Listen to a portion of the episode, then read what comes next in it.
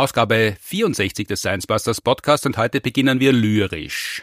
Ich burg da meine Augen, kannst du mal aus mir ausschauen, ich burg da meinen Mund, beiß meine Lippen, das ist gesund. A jeder redt, die Zeit vergeht, a jeder redt, es ist schon spät, a jeder redt, die Zeit vergeht, a jeder redt, es ist schon spät. Bitte Kummer mit keine Ausreden mehr. Ausreden will ich nicht mehr hören.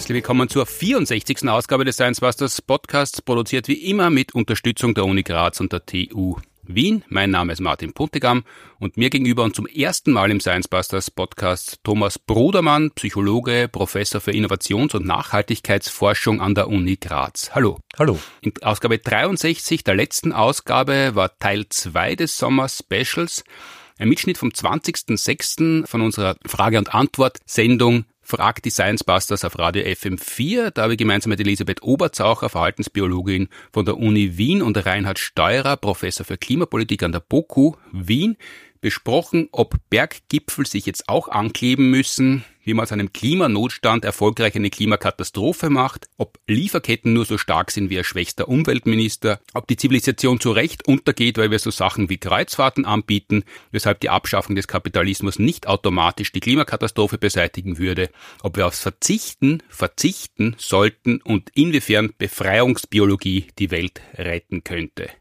Im Sommer ist der Podcast relativ unregelmäßig erschienen, weil es war eben Sommer, das war ein bisschen unebener als vorgesehen, aber ab jetzt geht's wieder regelmäßig alle zwei Wochen, jeden Montag 7 Uhr mitteleuropäischer Sommerzeit oder dann im Herbst mitteleuropäischer Zeit. Heute in Ausgabe 64 Thomas Brudermann, nicht der Professor an der Uni Graz, sondern auch Buchautor des Buchs Die Kunst der Ausrede. Habe ich das gut gemacht mit der Ausrede, dass der Podcast im Sommer unregelmäßiger war oder bin ich noch Amateur? Na, ich glaube, bei Ausreden sind wir so ziemlich alle relativ gut unterwegs und äh, selbsternannte Ausredenexperten. Das heißt, das geht tadellos durch. Das habe ich jetzt erklärt, das kann man abhackeln und dann braucht man nicht mehr drüber reden, weil jetzt ist ja eh wieder alles gut. Genau, ja. Und außerdem die Absicht zählt und nicht das Ergebnis. Das heißt, wenn man nach einem Transatlantikflug in Wien ankommt, am Flughafen und dann nicht nach Graz weiterfliegt und auch nicht sofort der Leberkässemmel isst, dann passt es. Ja, ich glaube, man kann sich so ziemlich alles schön reden. Ja. Auch ohne Alkohol schaffen wir es ja, dass wir das, was wir tun, äh, uns immer sehr schön rechtfertigen können. Ja. Machen wir gut, passt gut zum Wellbeing, zu unserem eigenen guten Gefühl. Psychologe, Professor für Innovations- und Nachhaltigkeitsforschung und dem Buchautor das bist du heute. Auf die Welt gekommen bist du natürlich nicht als solcher. Wenn wir kurz in deiner Biografie zurückschauen, vor zwei Folgen im Podcast, in der, im ersten Sommer-Special, Folge 62, war ein Mitschnitt, da warst du schon einmal auf Radio FM4 mit uns und hast Hörerschaftsfragen beantwortet, aber biografisches hat dort natürlich keinen Platz. Erzähl einmal kurz, wo du geboren bist, wie du ausgebildet worden bist, und, um, um das zu werden, was du heute bist. Ja, geboren bin ich in Kärnten. Ich bin auch dort aufgewachsen. Als Kärntner bin ich auch gleich natürlich als erster Ausbildungsschritt in den Kinderchor gekommen, aus dem ich leider nach dem ersten Jahr allerdings entlassen wurde, unehrenhaft und aus rein künstlerischen Gründen. In der Volksschule jetzt oder im Kindergarten noch? Ja, das war so im Laufe der Volksschule. Also ich war halt ein Volksschulkind und habe mich da leider nicht als sehr guter Kärntner erwiesen in diesen frühen Jahren. Das Kärntner Lied nicht mit Pflegen geholfen, aber das ist natürlich schon hart, dass er so ein kleines Kind aus dem Chor, wo alle mitsingen dürfen und wo ja auch die schiersten Stimmen untergehen, wenn alle singen, nicht mehr mittun darf. Naja, es gehen halt fast alle schiersten Stimmen unter, aber ich glaube, die ganz schierste, die hat man dann doch rausschneiden müssen. Und ich glaube, es hat damit zu tun gehabt, also ich, wir waren da im ersten Jahr bei so einem Wettbewerb, ein Gesangswettbewerb äh, vom Bezirk, Bezirk Wolfsberg. Und unser Chor ist halt leider letzter geworden. Also wäre es eh schon wurscht gewesen, hättest du mitsingen können. Ja, da habe also. ich noch mitgesungen. Aber im Folgejahr hat es halt dann am Anfang der Saison ein Vorsingen gegeben und mir ist eh schon ungut gewesen, weil die Lehrerin ist dann immer bei mir so mit großen Ohren stehen geblieben und hat genau hinkurcht und am Ende hat sie halt leider mir gesagt, ja, Thomas, ich weiß, du singst gern, aber bitte tu es nimmer. Echt so kompetitiv war das damals schon, dass kleine Kinder in der Volksschule nicht zum Mitmachen, zum Gemeinschaftserlebnis ermuntert worden sind, sondern die mit der Chor bei irgendeinem nebigen hm, Chortreffen weiter vorn klassiert ist. Hast du nicht mitmachen dürfen? Hatte das angefochten damals? Na, also ich war natürlich enttäuscht, aber ich glaube, der vorletzte Platz des Chors dann in diesem Jahr war es durchaus wert. Also ich glaube, da muss man schon auch ein bisschen äh, wettbewerbsorientiert denken. Hast du da noch eine Urkunde vom letzten Platz? Ich glaube, das war nur eine mündliche Ergebnisverkündigung. Aber eh gut, unser Chor war ja auch nicht gut. Ja, also alle anderen Chöre haben vier oder fünf Lieder vorgesungen. Wir konnten nur eines. Mhm. Und deshalb vier oder fünfmal vorgesungen. Genau, ja. Und dann haben wir noch einen Rap gehabt, der hat aber auch nicht gut funktioniert. Ich, fürchte, du kannst es heute nicht mehr vorsingen, oder? Naja, ich, ich bin ja froh, dass ich das jetzt nicht vorsingen haben müssen. Ich, ich sing schon, ja. Also ich habe mir das wieder angewöhnt, mhm. aber also ich, ich kann halt nur einen Ton. Das ist halt vielleicht ein bisschen eine Herausforderung. Also eher Flatline-Singer. Ja, es ist, vielleicht muss die richtige Gesangsdisziplin für mich noch erfunden werden. Gut, nachdem du den Chor verlassen hast müssen, hast du aber die restlichen Schulfächer trotzdem belegen dürfen. Volksschule, dann, weiß nicht, Hauptschule, Mittelschule und Universität. So ist es wahrscheinlich weitergegangen. Es war sogar ein katholisches Gymnasium. Mhm. Kärnten tief katholisch und in meinem Heimatort gibt es ein Stiftsgymnasium. Dort war ich drinnen. Das ist relativ gut gegangen, bis auf äh, das eine Fach, das war bildnerische Erziehung. Da habe ich mir auch einmal einen Vierer abgeholt, gleich im ersten Jahr. Mhm. Aber wie macht man ja. das? In, in, in, der, in der ersten Klasse Gymnasium einen Vierer, weil du keine Lust gehabt hast zu malen, zu zeichnen oder weil du zu undiszipliniert warst? Oder weil du die ganze Zeit im Unterricht gesungen hast? ja, also ich habe zumindest nicht das getan, was ich tun hätte sollen. Und es war ja auch ein bisschen ein dramatisches äh, Erleben, wo dann die Noten verkündet wurden und es hat nur eins und zwei ergeben. Der, der Klassenrowdy, der hat einen Dreier gekriegt und ich einen Vierer. Wie ist es da denn sonst sozial in der Klasse gegangen? Warst du dann überhaupt das, das Lulu, das immer von allen anderen gemobbt worden ist, wo sie alle anderen abreagiert haben, oder hast du sonst mittun dürfen? Ja, es hat wahrscheinlich äh, das ganze Spektrum gegeben im, im Laufe der Schulzeit. Die du dann aber glücklich hinter dich gebracht hast. Und was hast du dann begonnen zu studieren? Gleich Psychologie? Nein, nein, also ich, ich war ja dann äh, durchaus auch technisch interessiert. Ich habe Informatik studiert und ich habe auch äh, ein Diplomabschluss dann in Informatik. Aber ich habe halt auch so mit Mitte 20 mich schon auch angefangen für Menschen zu interessieren. äh, trotz schon der ersten 20, ja, aus dem Chor rausgeflogen bist, 15 genau. Jahre Pause, aber dann ist es doch wieder mit an die Menschen gegangen. Genau, und ich war ja in allem schlecht, was Menschen eigentlich so besonders macht, also das Künstlerische, das Kreative. Habe aber dann mit Mitte 20 dann gedacht, jetzt versuchen wir es noch einmal und habe angefangen, eben auch Kurse in Psychologie zu belegen. Mhm. Auf der Universität? Genau, auf der Universität, äh, Universität Klagenfurt, ich hoffe, das zählt. Mhm. Und ich habe da halt so wirtschaftspsychologische Kurse gemacht und bin später dann auch dort ins Doktorat reinkommen. Und ich war ja immer, also Umwelt, Natur hat mich immer interessiert. Das hat mich eigentlich mehr interessiert als die Menschen, zumindest am Anfang. Mhm.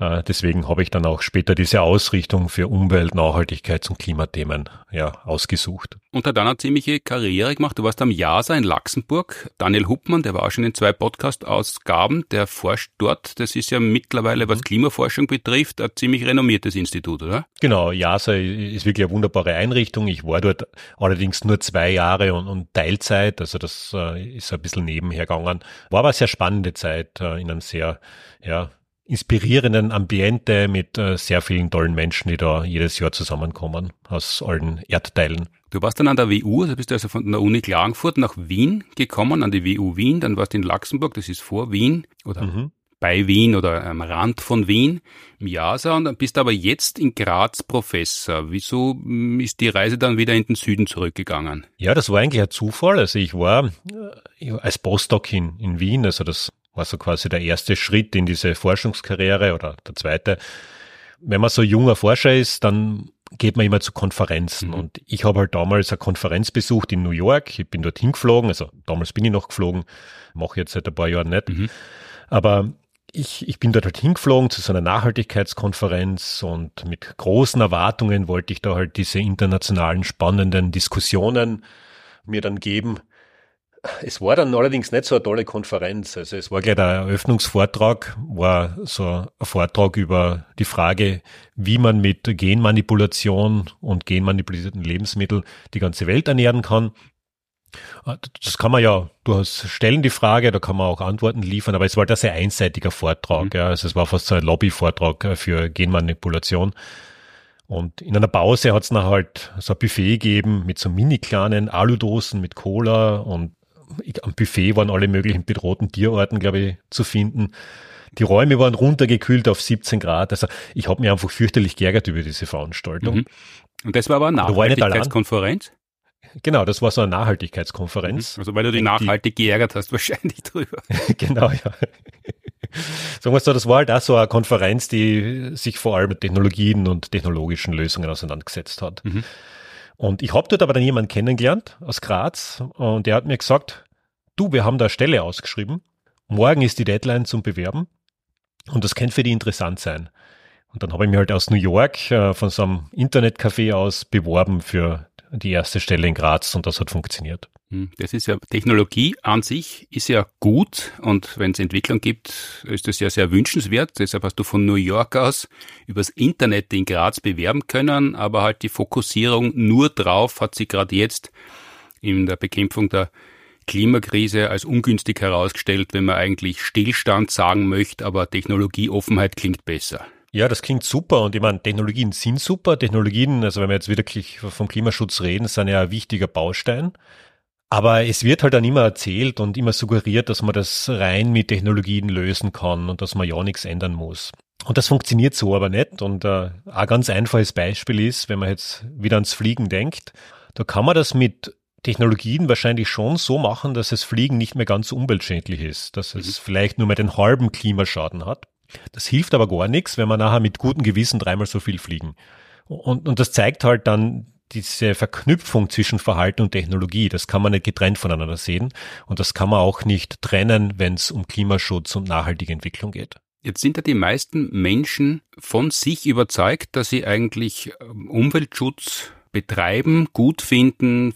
Die, viele Menschen lieben die Natur, was immer die Natur sein soll, weil die Natur hat natürlich in den letzten Jahrhunderten an, anders ausgeschaut, als sie heute ausschaut ich kenne niemanden, ab und zu auf Twitter oder so findet man Leute, die hm, Klimawandel toll finden, weil er das viele CO2 zu einer kambrischen Lebensexplosion führen kann. Die freuen sich dann drüber, aber eigentlich gibt es ganz wenige Menschen, die so idiotische Sachen sagen, wie dass mehr CO2 der Atmosphäre günstig ist für uns Menschen und fürs Leben auf der Erde. Wie geht denn das zusammen? das ist ja Teil deiner, deiner Forschungsarbeit, dass Menschen von sich ein ganz anderes Bild haben, als wenn man von außen auf ihr Handeln schaut. Die meisten Menschen halten sich selbst ja für großartig. Also wir, wir schauen uns äh, in der Früh im Spiegel an und wir sehen da zwar vielleicht einen verschlafenen Menschen, aber eigentlich findet man den ganz toll. Kommt ein bisschen drauf an, wie alt man gerade ist und in, in welcher Lebensphase man sich befindet. Naja, aber man sieht mit äh, fortgeschrittenem Alter ja schlechter und äh, man kann sich dann vielleicht äh, das einreden, dass man eh nicht die Brille aufsetzen, bevor man sie vor den Spiegel stellt, wenn man schon älter ist, dann findet man sie großartiger.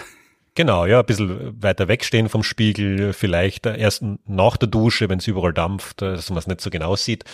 Aber jetzt im übertragenen Sinn, find, also die meisten Menschen haben ein positives Selbstbild, um, um mhm. das geht's da. Wir halten uns selbst für gut, wir wollen uns auch nicht schlecht fühlen.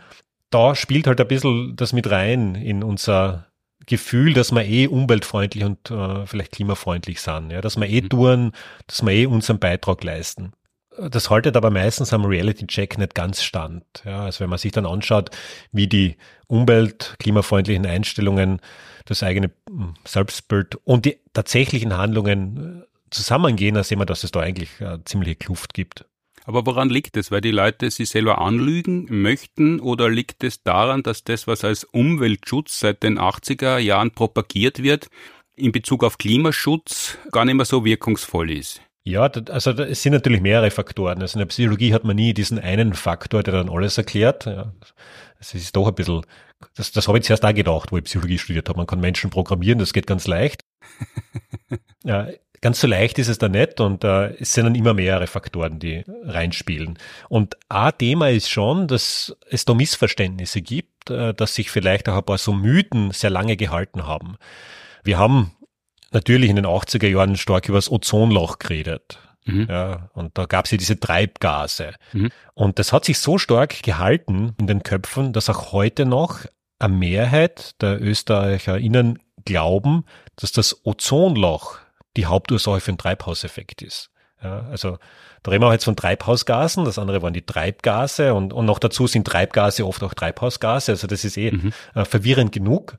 Aber das führt halt auch dann zu so Missverständnissen. Das ist noch immer eine Mehrheitsmeinung, dass das Ozonloch für den Klimawandel verantwortlich ist? Für den Treibhauseffekt, ja, und das also wird dann verknüpft, ja, und das wird dann vermischt, ja. Wir haben da einen Wissenstest gemacht in Österreich, das ist noch nicht so lange her, das war 2020, glaube ich. Da haben 60 Prozent dieser Aussage zugestimmt, ja, dass das Ozonloch die Hauptursache für den Treibhauseffekt ist. Das heißt, weil ein Loch in der Atmosphäre ist, deshalb ist es so warm und wenn man das Loch schließt, dann wird es wieder kühler? Ja, das ist vielleicht so ein bisschen das mentale Modell, das äh, dahinter steht. Und mhm. das, das hat sich halt irgendwie so entwickelt in den 80er, 90er Jahren und das ist relativ schwierig aus den Köpfen wieder rauszukriegen. Ja, also da werden die Dinge halt einfach verwechselt. Auch Umweltschutz und Klimaschutz wird ja verwechselt. Es gibt natürlich die Menschen, die sich sehr dafür interessieren, die auch solche Podcasts dann anhören, die kennen sich da meistens besser aus. Aber dann gibt's halt diese große Menge an Menschen, die das nicht wirklich interessiert, die das so am Rande einmal mitkriegen und dann halt auch Dinge missverstehen. Aber was wäre der Unterschied zwischen Umweltschutz und Klimaschutz? Ja, also sehr oft ist etwas, das umweltfreundlich ist, auch klimafreundlich, aber da gibt es halt schon Dinge, die jetzt umweltfreundlich werden, aber fürs Klima nicht so viel äh, bewirken. Zum Beispiel, wenn wir jetzt eben äh, weniger Müll produzieren äh, oder kann Müll wegschmeißen. Ist super für die Umwelt, hängt jetzt aber nicht sehr stark mit den Klimathemen zusammen. Ja, das Klima sind wirklich die Treibhausgase. Das, da geht es darum, dass man äh, fossile Brennstoffe verbrennen und dass man Landnutzung verändern. Das sind da die, die großen Treiber. Und, und das ist aber in den Köpfen, glaube ich, nicht überall ganz klar drinnen.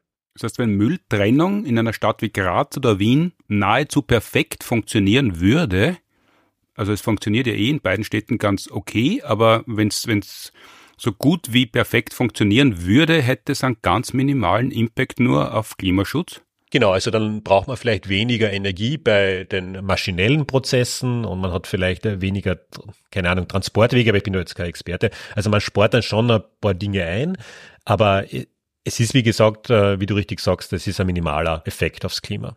Mhm, weil das ist ja doch äh, ziemlich bekannt und als Thema ziemlich präsent, wenn es eben darum geht, das Verhalten von Menschen entweder zu kritisieren oder verändern zu wollen. Ja, und in Österreich haben wir halt irgendwie dieses, dieses äh, die schöne Situation, die Straßen sind relativ sauber verglichen mit vielen anderen Ländern. Und dann kommt halt auch sehr schnell der Eindruck zustande, ja, wir sind da eh ein Musterland, wir tun in Österreich eh so viel, woanders ist es ja viel dreckiger. Aber das sind halt zwei unterschiedliche Dinge. Ja. Also es, es, es kann jetzt in einem Entwicklungsland äh, auf den Straßen viel weniger sauber sein als in Österreich. Aber dort werden auch viel weniger Emissionen emittiert oder produziert und dann hat dieses Land, obwohl es nicht ganz so sauber ist, einen viel kleineren Einfluss auf die Klimaveränderung. Das heißt, der ungeduschte, unrasierte Veganer ist fürs Klima günstiger als äh, frisch rasierter, frisch geduschter SUV-Fahrer. Genau, ja, das, das sind also diese, ja, also die, die Größenordnungen unterschätzen wir da. Ich glaube, das Duschen, also ich, ich würde jetzt niemand sagen, bitte nicht mehr zu duschen.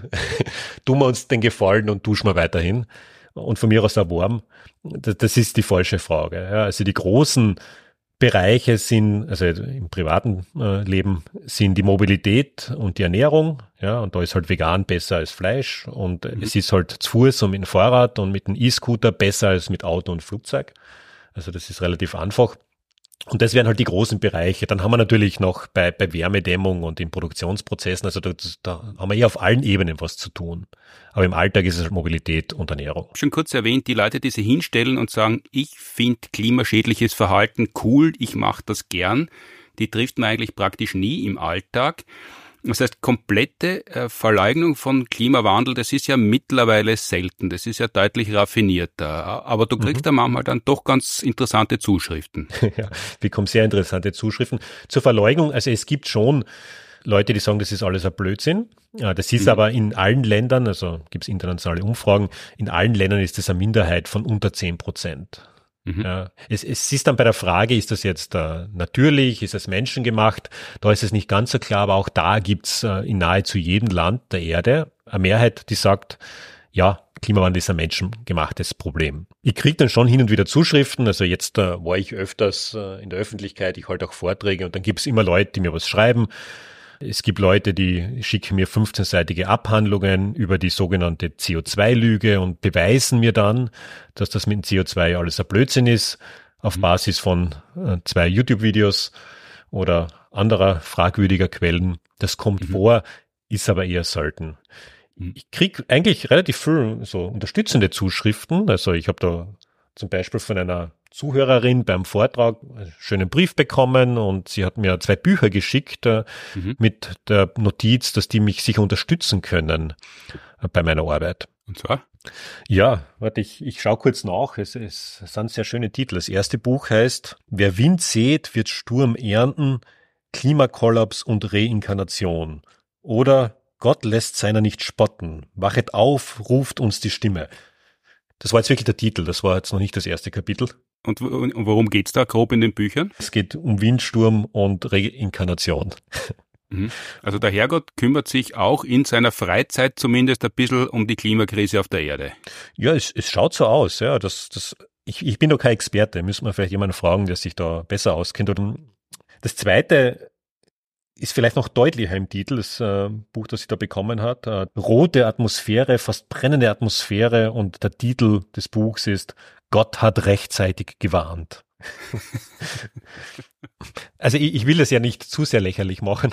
Es, es, es sagt auch, dass es da ein gewisses spirituelles Bedürfnis gibt bei den Menschen. Ja, also die halt da auch Antworten suchen und, und ich als Wissenschaftler suche diese Antworten halt in Lehrbüchern und Publikationen und Studien und andere suchen das halt vielleicht in anderen Dingen würde ich ja nicht sagen, dass das immer alles schlecht sein muss. Ich habe nur diese zwei mhm. Buchtitel sehr. Ja, und es ist ja so, dass Status Quo, ich glaube, ähm, der Florian Freistetter und die Claudia Frick haben ja den Klimapodcast gestaltet oder gestalten ihn noch immer, das Klima, wo sie den Sachstandsbericht aufgearbeitet haben und große Weltreligionen wie die katholische Kirche oder ähm, auch ähm, die äh, muslimischen äh, Imame, da die maßgeblichen Funktionäre sind durchaus der Meinung, wenn sie auch Schöpfung dazu sagen äh, oder ähnliches, dass, dass da jetzt dringend was äh, passieren sollte. Also wenn, wenn man es auf den Punkt bringen möchte, äh, Papst Franziskus ist deutlich moderner als Karl Nehammer, was Klimaschutz betrifft.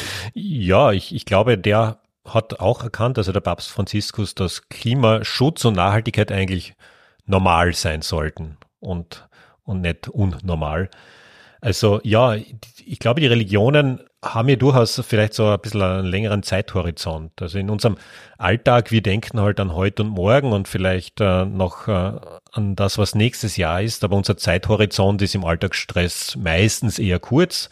Ich meine, Religionen, die vermitteln uns ja einen relativ langen Zeithorizont. Ja, also da, geht es ja um mhm. Jahrhunderte, Jahrtausende oder zumindest geht es auch um die Zeit nach dem Tod.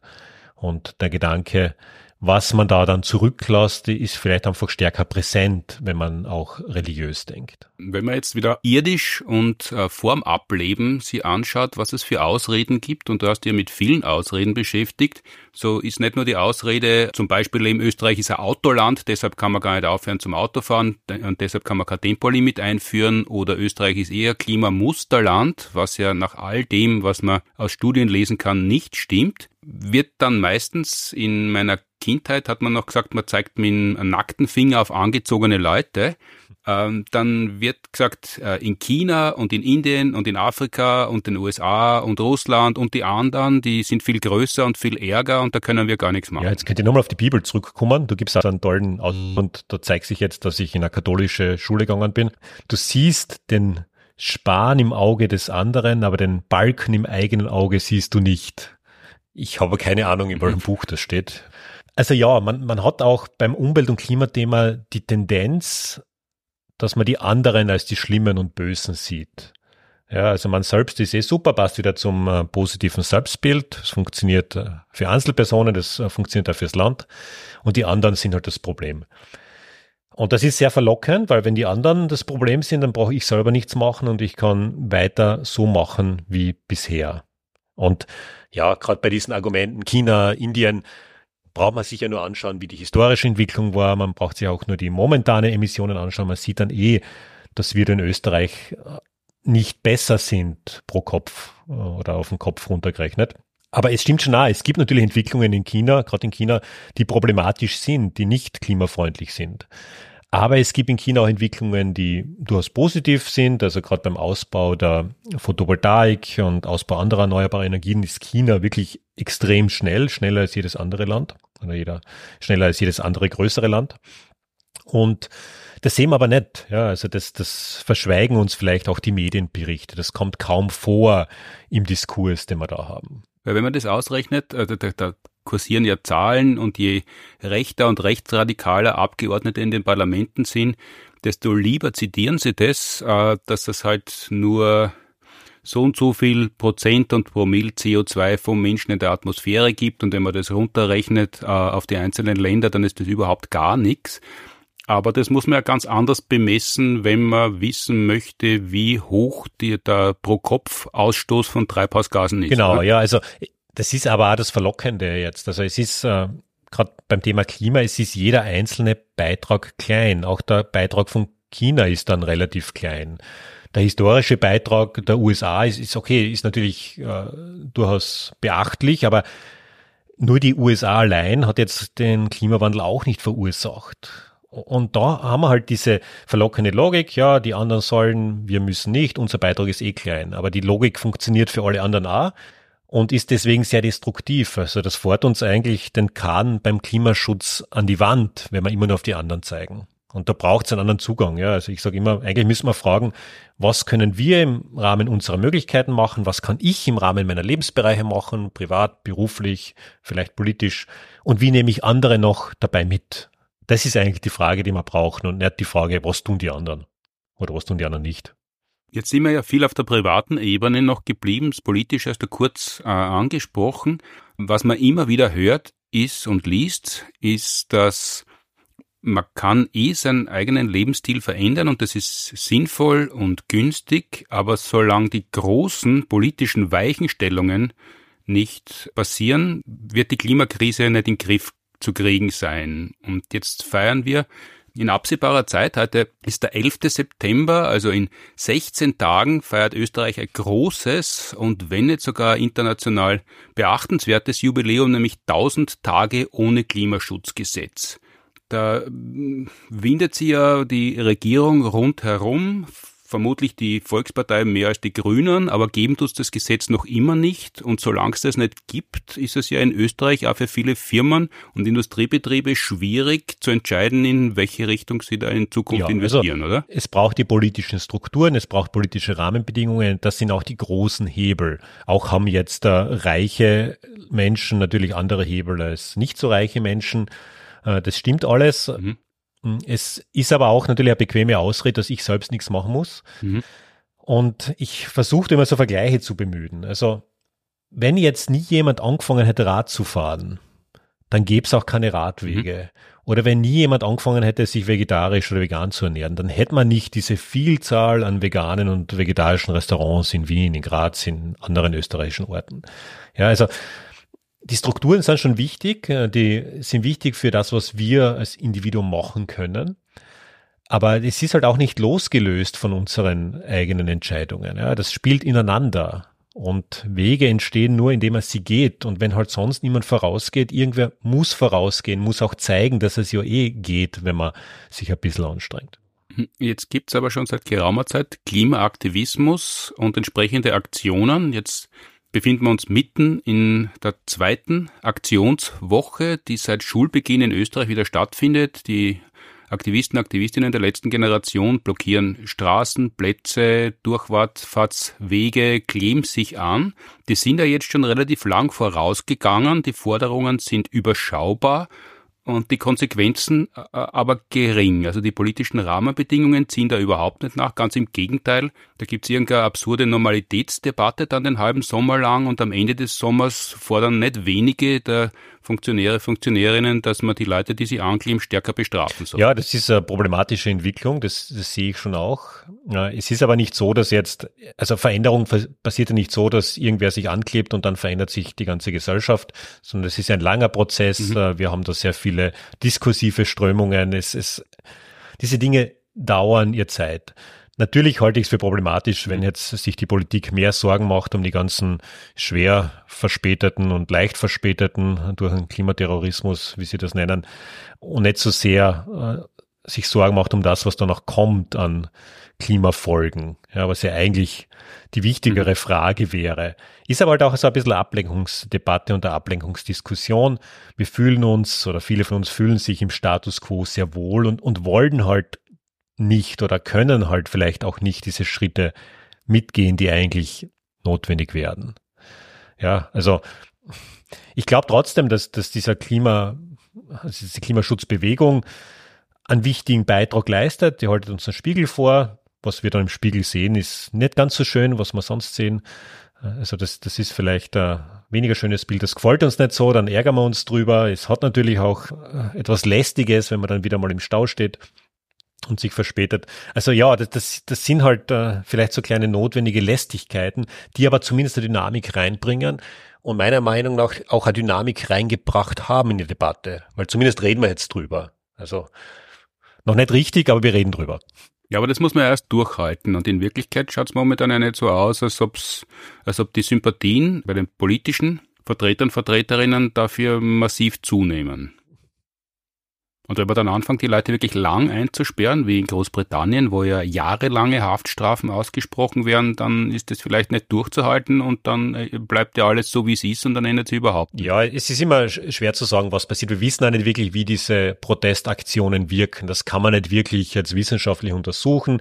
Also man kann schon, also wenn wir jetzt in der Psychologie Studien machen, dann hat das oft als Grundlage Befragungen oder kleine Experimente. Dann kann man Leute jetzt ins Labor holen, man gibt ihnen Informationen zu diesen Aktionen, schaut dann, ob sie vorher und nachher andere Meinungen zu Klimaschutzmaßnahmen haben. Aber das ist in Wirklichkeit methodisch immer sehr begrenzt, was man machen kann. Also, lange Rede, kurzer Sinn, wir wissen nicht, was diese Bewegung mittel- und langfristig mit dem Diskurs macht. Und ich, ich wäre hoffnungsvoll, dass, dass wir zumindest in die richtige Richtung angestoßen werden. Auch wenn es jetzt natürlich kurzfristig Widerstände gibt. Aber die Leute, die zwingen uns, die zwingen uns als Gesellschaft, dass wir uns ernsthaft mit dem Thema mal auseinandersetzen. Und schauen wir mal, was rauskommt, würde ich sagen. Jetzt hat's, ich habe schon ganz kurz angesprochen, diese Normalitätsdebatte gegeben. Das, was nicht normal ist und dass die Normalen das alles blöd und abwegig finden, wenn man sie für Klimaschutz einsetzt und wenn man da aktiv wird. Ist das also eine klassische Ausrede, ähm, die du in deinem Buch behandelt hast, dass das Normale ja das Richtige sei? Ja, habe ich auch drinnen ein bisschen. Es, äh, es, es hat einfach damit zu tun, wir sind als Menschen zutiefst soziale Wesen. Also was andere tun, was, was, was normal ist, kann man so sagen, das hat einen starken Einfluss auf unsere Entscheidungen, auch auf unser Denken. In Japan gibt es sogar dieses schöne Sprichwort, das lautet also, wenn ein Nagel irgendwo heraussteht, dann wird er wieder hineingehämmert. Ja, das zeigt vielleicht auch noch die mhm. kulturelle Komponente, noch das viel stärkere, oder die viel stärkere Wirkung sozialer Normen. Bei uns ist es ja ein bisschen zweischneidig. Ja? Also man hält sich an soziale Normen, man hat aber vielleicht in westlichen Kulturkreisen auch das Bedürfnis, ein bisschen herauszustehen, ja, auch was Besonderes zu sein. Aber wenn man jetzt äh, etwas Besonderes sein will, im Gegensatz zu einer bestehenden sozialen Norm, dann wird's schwierig. Ja. Also ich kann das tollste iPhone haben, also ich habe ein iPhone wie alle anderen. Ja, hätte ich nicht Werbung machen sollen. Sag mal, ich, ich könnte den besten Griller haben, aber ich grill noch immer Fleisch.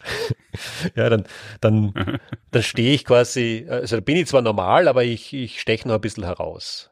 Aber wenn ich jetzt äh, einen Elektrogriller mit Solarbetrieb kaufe und dann nur Gemüse grill, dann ist es halt nicht normal und das, damit tun sich halt dann manche Menschen schwer.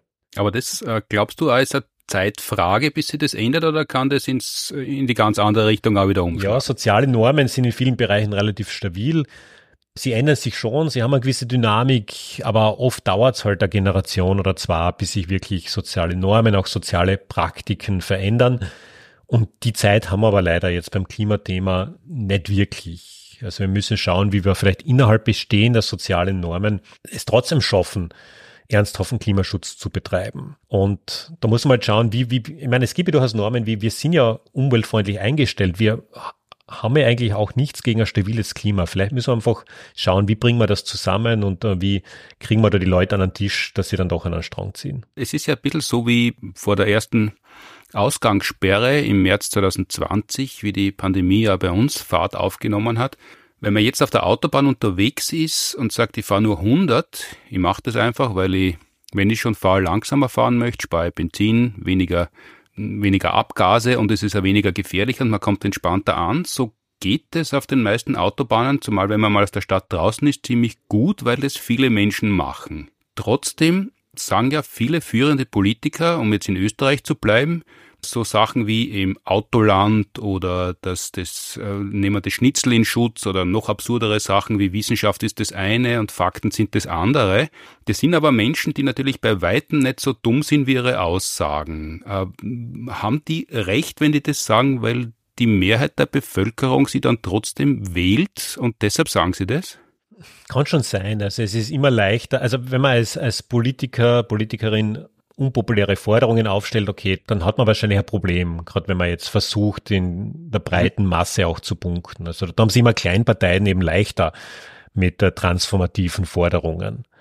Ja, und natürlich gerade Automobilität hat sich halt in den letzten Jahrzehnten und auch schon davor wahrscheinlich einfach zum integralen Bestandteil unseres Lebens entwickelt, kulturell, sozial. Ja. Es wurde sehr viel rund um das Auto aufgebaut.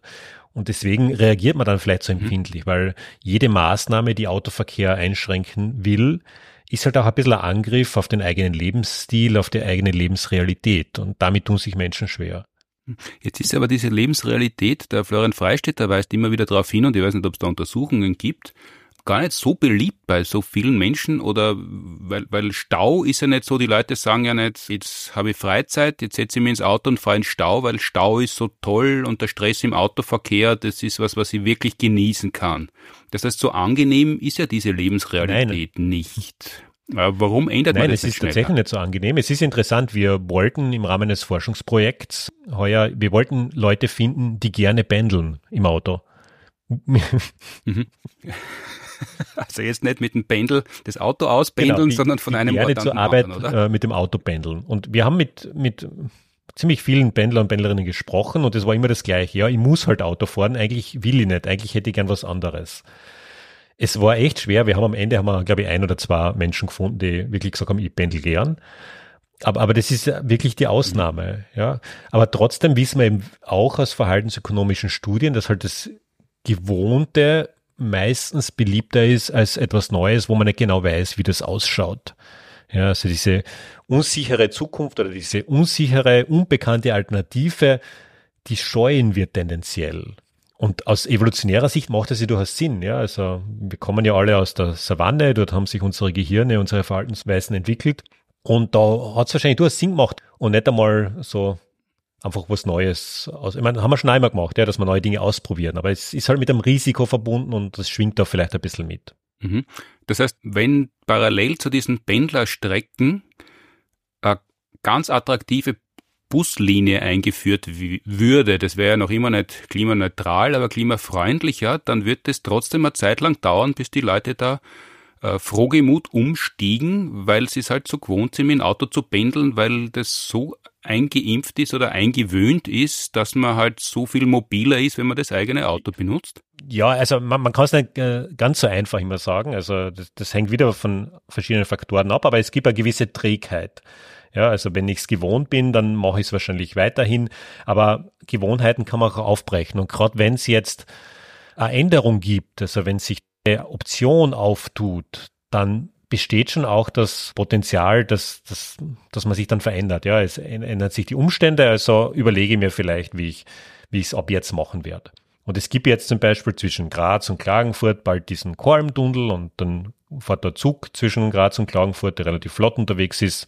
Ich glaube schon, dass Leute, die dann zwischen Graz und Klagenfurt unterwegs sind, dass die dann vermehrt auf diesen Zug umsteigen werden, weil er einfach schneller ist, weil er bequem ist und dass mhm. sie halt dann vielleicht nur mit einem Auto zum Bahnhof fahren und nicht die ganze Strecke.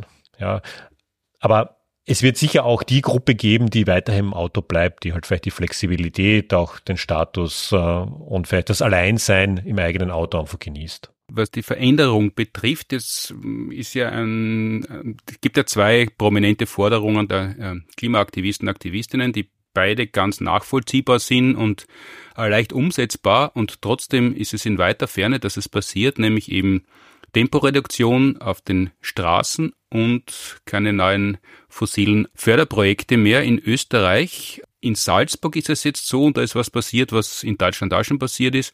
Da wird diese sogenannte Lufthunderter abgeschafft. Da kann man es sich einfach machen und sagen, ja, das, das ist eine freiheitliche Politikerin zuständig, was erwartet man sich? Aber in Graz ist ja was Ähnliches im Gange, nämlich da gibt's äh, Umfahrung von Graz, oder die A, A9 ist die Autobahnbezeichnung und das soll ja ausgebaut werden, jetzt im Jahr 2023 und zwar deshalb ausgebaut werden, weil es angeblich wissenschaftliche Studie gibt, die sagt, äh, man muss das ausbauen, weil ja, anders das, geht's nicht. Also ich muss da vielleicht vorweg äh, schicken, es, es gibt, wenn es jetzt um dieses klimaschädliche Verhalten geht, es gibt manchmal Ausreden, es gibt manchmal legitime Gründe und manchmal gibt es Dummheit. Und ich, ich glaube, das ist nicht immer äh, alles das Gleiche. Ja, wenn man jetzt einen Lufthunderter abschafft, weil er funktioniert hat, ich würde das eher in die dritte Kategorie geben. Ja, also. ja, also das ist so wie ich habe Kreuzweh, ich mache regelmäßig Gymnastik, jetzt habe ich nicht mehr Kreuzweh, ja, jetzt brauche ich keine Gymnastik mehr machen. Ich kriege keine Luft mehr, ich höre zum Rauchen auf, dann geht es mir besser, ich bin gesünder, also kann ich ja wieder anfangen. Ja, also, also manchmal treibt es schon interessante Blüten. Es macht vielleicht irgendwie aus politischer Sicht für, für bestimmte Parteien Sinn, weil es halt bei den eigenen Wählerinnen vielleicht einfach nicht so beliebt ist, dieser 100, da kann ja sein, ja. Oder man will halt einfach der grünen Politik ans mhm. Auswischen. Mhm. Ich, ich weiß nicht, wie die Logik ist. Äh, das Ergebnis ist jedenfalls ein dummes, würde ich sagen. Was diesen A9-Ausbau in Graz mhm. angeht, also ich, ich kenne die Situation nicht ganz so gut. Ich habe jetzt auch nur mitgekriegt, dass es da Forderungen gibt, die A9 auszubauen. Das ist jetzt, äh, um ein bisschen Kontext zu geben, im mhm. Süden von Graz so eine zweispurige Autobahn, die aber eben von Slowenien nach Salzburg führt und eben dann im Süden von Graz anscheinend recht gut ausgelastet ist. Also ich habe gelesen in dieser Presseaussendung zu 103 Prozent ausgelastet. Ich ja. da wird zugekauft noch, damit die, die 3% ja, aus dem Ausland. Ich weiß nicht, wie man Autobahn nur dreiprozentig auslastet. Ob, ob, man da vielleicht schon übereinander fährt oder Autos vielleicht auf der Wiese daneben dahin rasen. Ich, ich, ich weiß nicht, da bin ich aber jetzt auch nicht der Experte für das.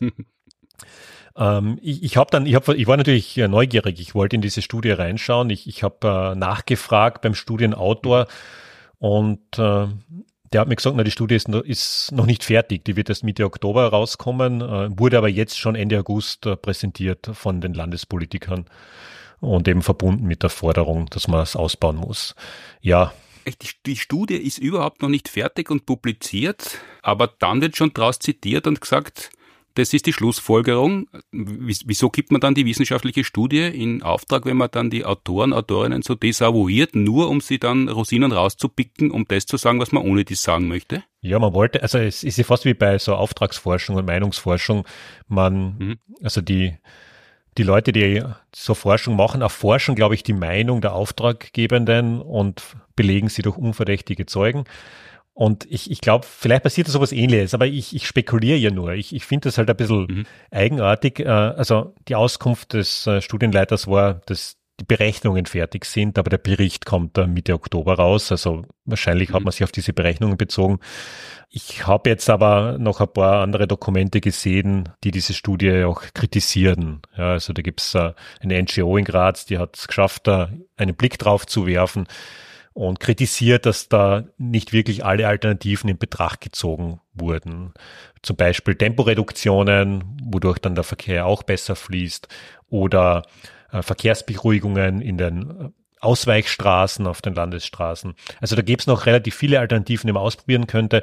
Also auch beim äh, Modal Split, also bei diesem Anteil von Autofahrenden in Graz, da wurde wurden, glaube ich, die Zahlen sehr äh, stabil angenommen. Tatsächlich ist aber geplant, äh, diese Zahl drastisch zu reduzieren in den nächsten Jahren. Also da gibt es auf jeden Fall ein paar methodische Probleme. Aber das hat die Landespolitiker, nicht gegendert, äh, nicht gestört, das trotzdem schon rauszuposaunen und den Ausbau zu fordern. Also aber das ist noch nicht beschlossen, sondern das haben die halt einmal am Ende des Sommers so einmal rausgegeben, damit man, wenn gleichzeitig, äh, nachdem jetzt äh, die halbe Südsteiermark überschwemmt war im Sommer, damit man wieder mal ein bisschen über Autoverkehr und über andere Dinge reden kann. Genau, ja, also das ist die Landespolitik und ich glaube, Autobahn ist die Zuständigkeit äh, des Bundes und das war halt der Forderung ans Ministerium, ans Klimaministerium, ja, also dass man bitte die Autobahn doch, Autobahn doch ausbaut, ja im Jahr 2023. Ja, es ist völlig absurd. Es, es, es passt eigentlich nicht in, die, in der Zeit, wo wir Individualverkehr zurückbauen müssten, wenn wir Klimaschutz ernst nehmen. Aber wir sind da halt noch in dieser alten Logik verhaftet und gerade politisch scheinen Dinge eben sehr langsam zu passieren, auch in den Köpfen. Jetzt hat es ja diese massiven Überschwemmungen und Unwetter gegeben, gerade in Kärnten und Steiermark. Der Kärntner Landeshauptmann hat wenigstens ein bisschen davon geredet, dass man andere Politik machen sollte, die solche Klimaereignisse unwahrscheinlicher macht. Der steirische Landeshauptmann hat im Wesentlichen dasselbe gesagt, was man vom Bundeskanzler hört. Mit Technologie wird man das schon in den Griff kriegen.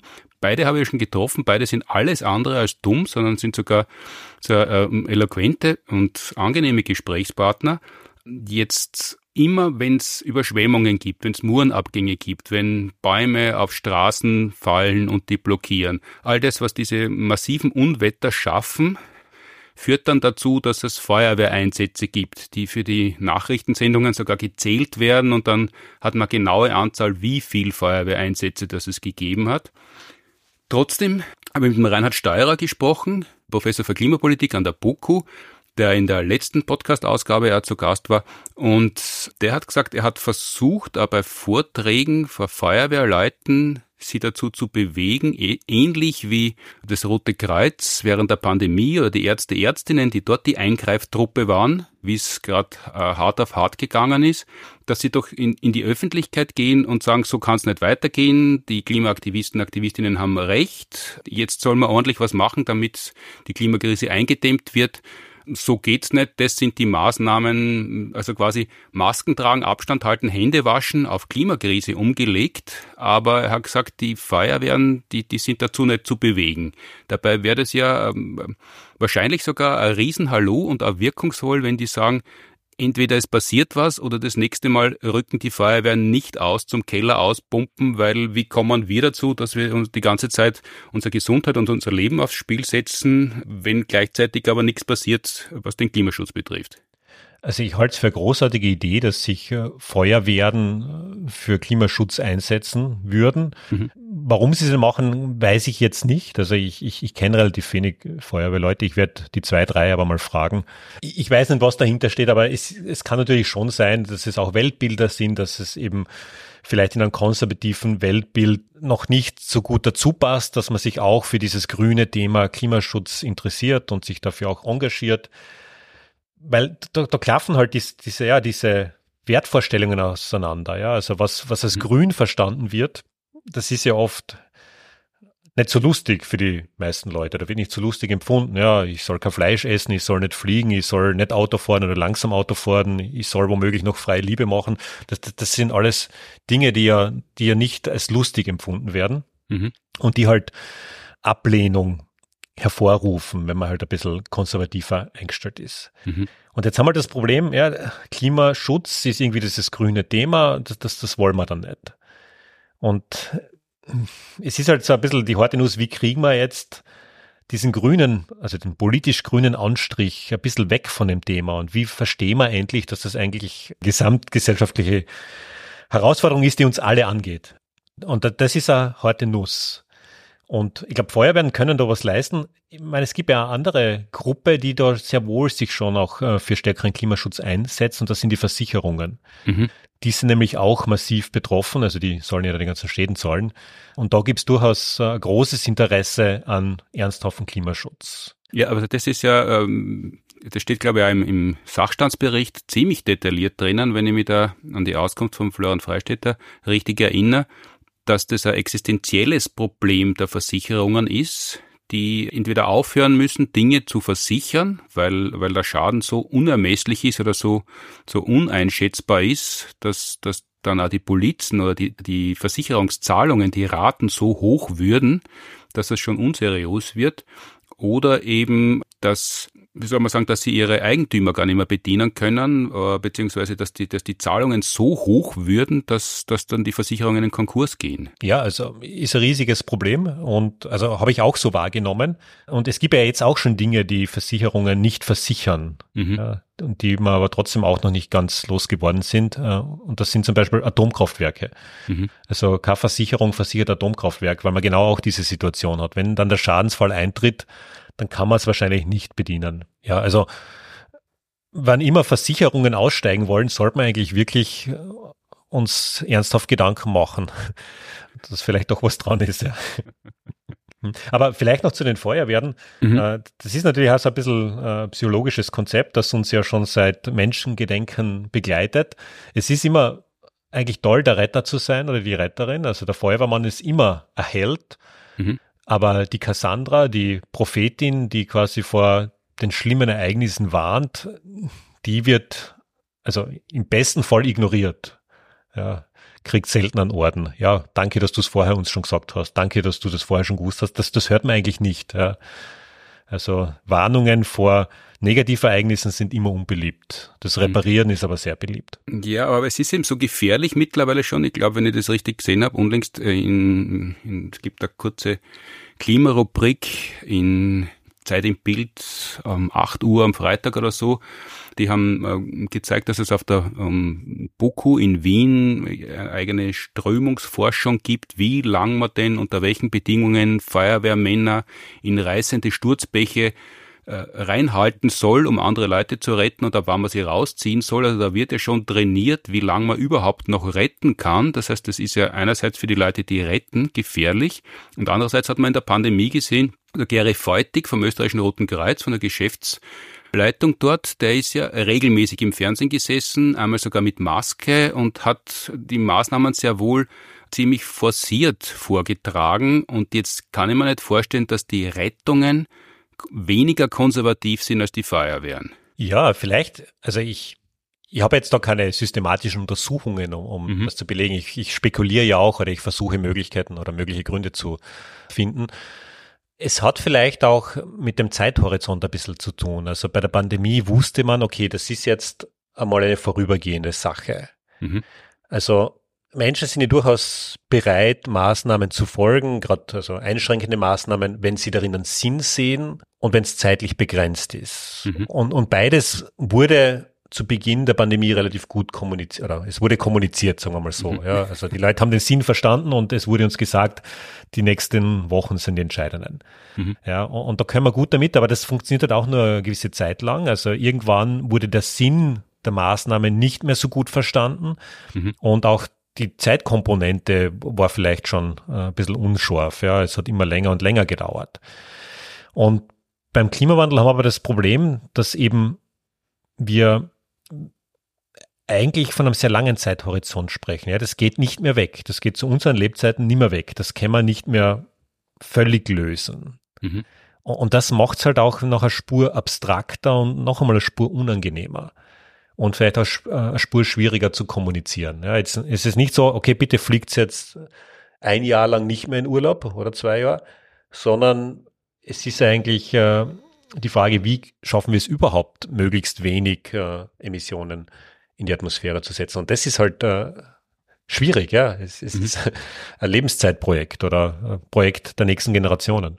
Äh, wenn du sagst, du kennst nur wenige Feuerwehrleute, an die du fragen kannst, und du aber jetzt in letzter Zeit vermehrt Vorträge hältst, da wirst du aber nie eingeladen, äh, vor, vor, vor freiwilligen Feuerwehren zu reden über, über Klimawandel, Klimaschutz. Das ist interessanterweise noch nicht passiert. Mhm. Vielleicht muss ich mich einfach selber einladen. Ja, also ich, man hat natürlich bei solchen Vorträgen, ja, es, es kommt natürlich immer ein interessiertes Publikum, das mhm. schon von vornherein interessiert ist.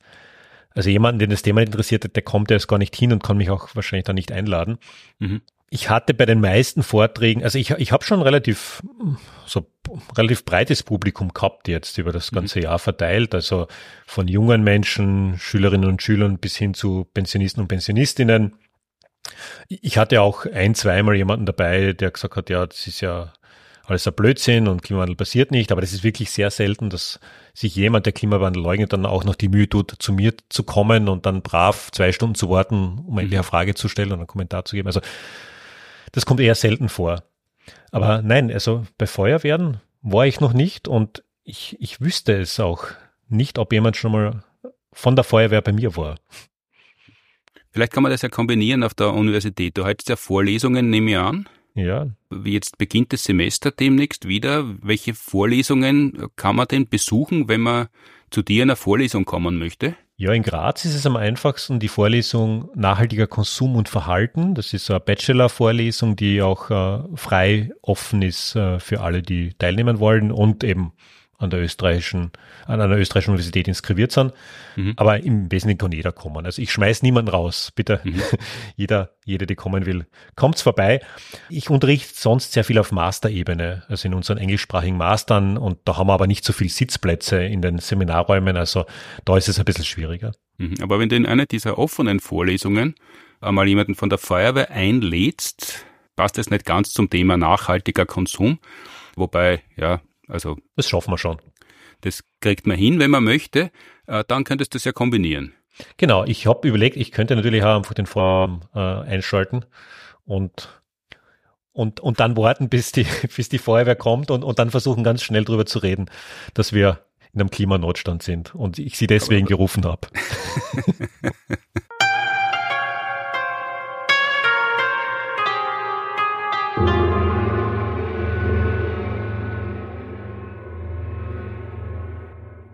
Ja, aber da können wir einen kurzen Aufruf machen. Also ein Feuerwehrmann, Feuerwehrfrau, die Lust hat, neben dir oder mit dir in einer Vorlesung über Klimaschutz zu reden und warum die Feuerwehren, die ja sonst eigentlich unter anderem dazu da sind, das Feuer zu löschen und wenn man so möchte, in der Klimakatastrophe brennt es ja bereits ordentlich, die sollen sie einfach bei uns oder bei dir melden und vielleicht kriegen wir da was zusammen. Ja, es ist immer dienstags um 17 Uhr, also eigentlich eh sehr günstig. Das war Ausgabe 64 des Science Busters Podcasts. Abschließend wie immer ein paar Tipps und Annoncen, also die Verkündigung, wie das im Hochamt dann heißt. Die nächste Ausgabe von Frag die Science Busters live alles rund ums Klima. Auf Radio FM4 gibt's Montag, den 25.09. von 13 bis 14 Uhr mit Claudia Frick, Meteorologin und Professorin für Wissenschaftskommunikation in Köln und Florian Freistetter, Astronom und Mitglied der Science Busters. Und von dir gibt's auch einen Vortrag im Oktober, abseits deiner Vorlesung, zu dem man kommen kann oder wo man teilnehmen kann. Wann ist der und wo? Der ist am 24. Oktober ab 16 Uhr. Und zwar ist das über das Forum Umweltbildung, Anmeldung unter umweltbildung.at. Online oder live? Na, das ist online.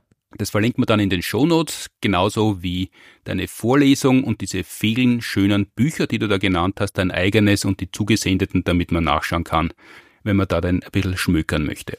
Unsere aktuelle Live-Show Planet B ist auch wieder auf der Bühne zu sehen am 14.09. in Radenthein, Kulturaktiv, am 22.09. in Steyr, anlässlich 20 Jahre Kinderuni spielen wir in Steyr zwei Kindershows im Stadttheater, weil der Andrang so groß ist und dann am Abend Planet B.